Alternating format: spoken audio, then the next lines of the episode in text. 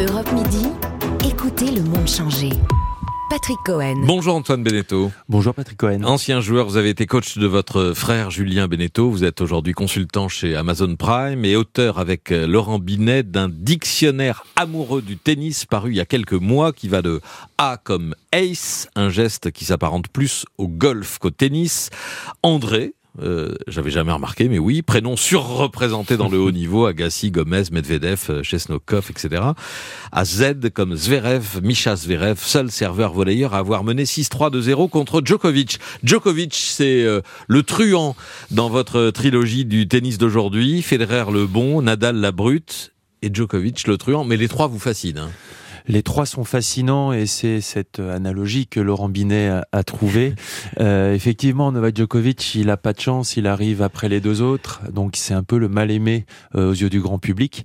Euh, il a du mal, on sent qu'il a essayé, à, bah, il a, à force d'humour, il a essayé de se déguiser et puis après, bah, il a bien vu que s'il voulait rentrer dans la même case, qu'il fallait que ça se, voilà, qu'il qu'il qu'il fasse un petit peu plus preuve de sagesse.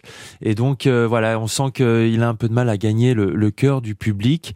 Mais après Federer, après Nadal, c'est quand même compliqué de passer. Truand à cause de son côté euh, politique de la façon aussi dont il enrobe ses phrases lors des, des ses réponses lors des conférences de presse, euh, vous le voyez bien finir président de son pays, euh, dites-vous en le voyant parler. Oui, c'est vrai qu'il est euh, il est un peu surpuissant en, Serbie. Il est voilà, il a il a des tournois. On sent que c'est aussi un businessman et il n'y a pas de il y a pas de, de, honte à ça, mais mais c'est vrai qu'on sent que c'est un, un, joueur aussi sur avec les autres joueurs au conseil de de l'ATP, il en est sorti, il a créé une autre association de mm. joueurs, donc on sent que c'est quelqu'un qui veut prendre la place, qui veut avoir du pouvoir dans le tennis mondial. Un futur, un futur Platini, quoi. C'est possible, c'est possible. En tout cas, il, il, fait tout pour et il montre des, des, de sacrées velléités euh, dans ce sens-là. Ouais. ouais.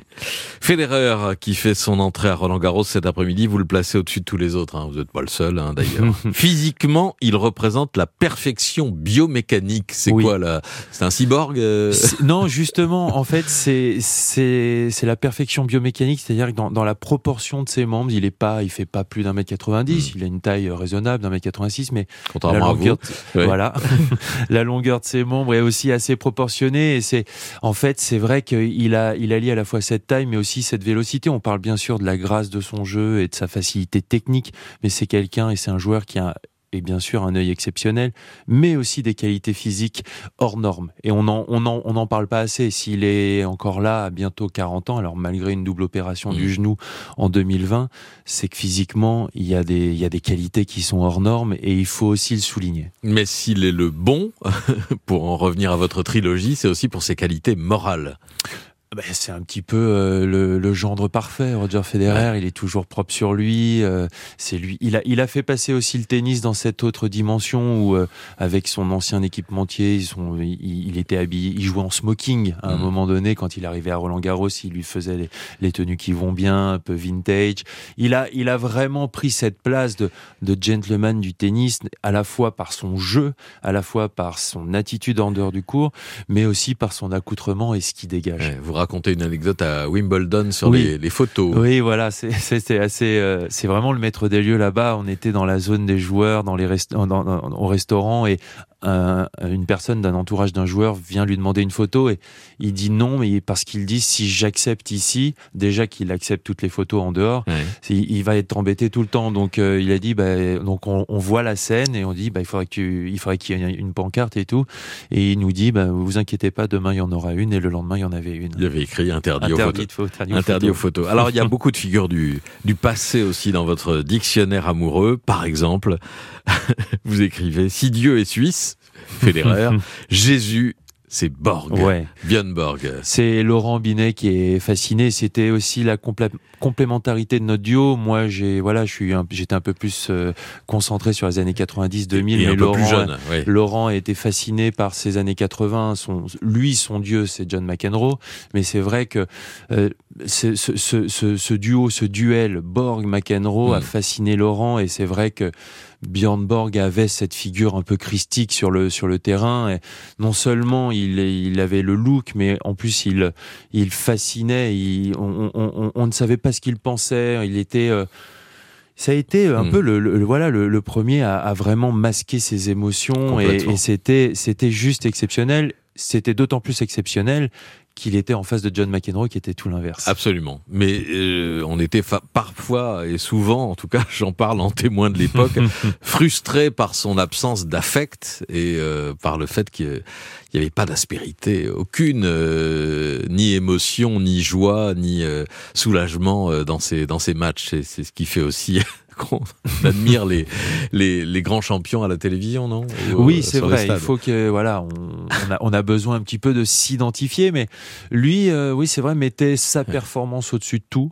et euh, que ce soit sur son comportement ou même son matériel. Bah, voilà, je crois qu'il marchait sur ses raquettes mm. pour voir, il sentait la tension de ses raquettes dans, ses, dans sa chambre d'hôtel la veille de match pour voir si ses raquettes étaient étaient bien tendues. Donc c'est vrai qu'il y avait il y avait quelque chose de, l'ordre du, contrôle absolu chez, chez Björn Borg. Mm. C'est vrai que ça pouvait être, euh, enfin, pas assez sexy mm. euh, à l'époque. Villas. Euh, Villas était pareil.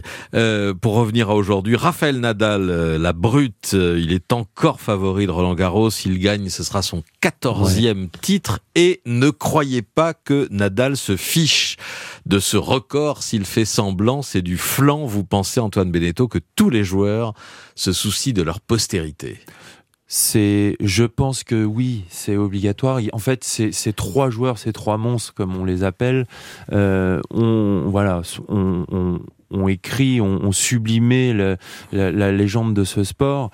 Et c'est vrai que voilà, il se, il, il se tire la bourre constamment. Alors Roger Federer, c'est peut-être un peu différent parce qu'il a une espèce de voilà exactement. Puis on sait qu'on se rapproche un petit peu de la fin, alors que Rafael Nadal et Novak Djokovic sont encore eux euh, mm. en train de voilà d'écrire. Peut-être que Roger Federer, ça, il peut peut-être se passer quelque chose à Wimbledon, peut-être aux Jeux Olympiques. Mm. En tout cas, ce sont ses objectifs. Mais Rafael Nadal, Novak Djokovic, même si en conférence, alors Novak Djokovic, il est un petit peu plus honnête. Il dit euh, voilà, je joue pour les records, euh, je suis là pour ça. Mm. Je, il, annonce la couleur. Ah en revanche, Raphaël Nadal, il, a dit au travers de conférences de presse, je ne regarde pas dans le jardin de, des voisins. Mm. J'ai un petit peu du mal à le, à, le croire. En revanche, il y a, il y a bien une chose qui est, qui est sûre, c'est son record à Roland Garros, donc 13 séries en cours.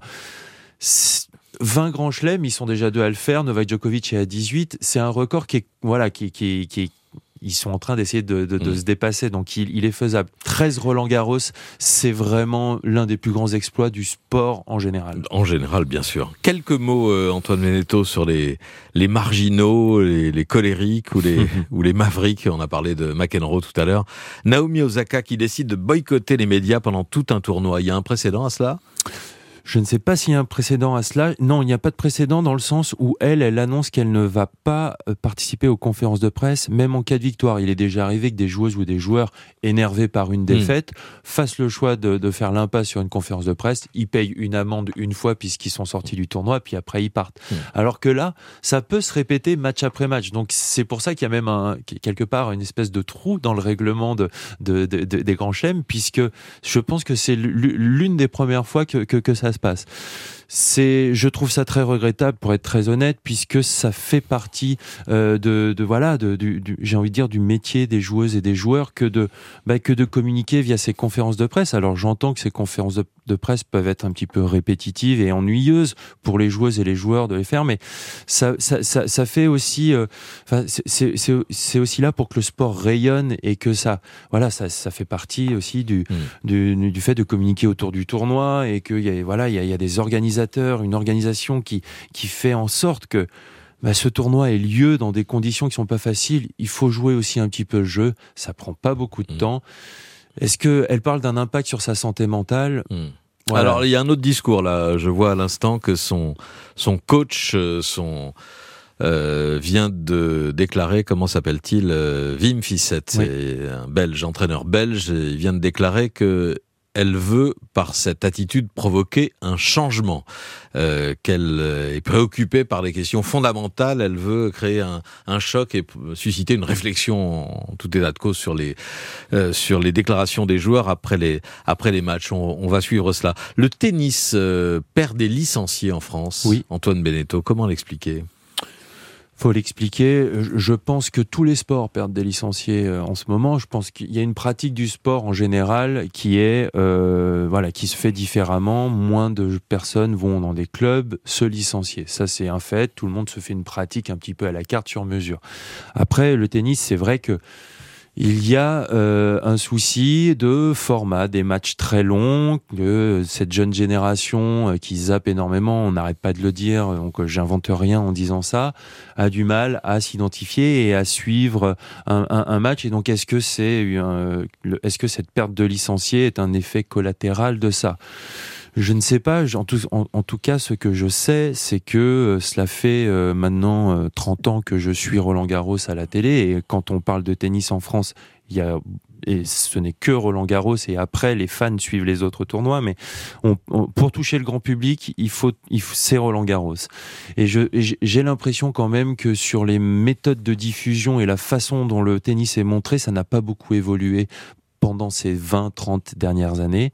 Et je pense qu'il y a quelque chose aussi là à faire dans la façon de raconter les histoires, dans la façon de filmer, de diffuser le tennis, même si voilà, on voit que ça, évolue. Je pense qu'il y a encore quelque chose à faire sur ce plan-là. Merci beaucoup Antoine Beneteau. Euh, les bons dictionnaires amoureux sont ceux qui euh, développent euh, cet amour et, et, cette passion et c'est le cas du, du vôtre avec Laurent Binet, dictionnaire amoureux du tennis chez Plomb. Merci à vous. Merci beaucoup. Europe Midi, Patrick Cohen.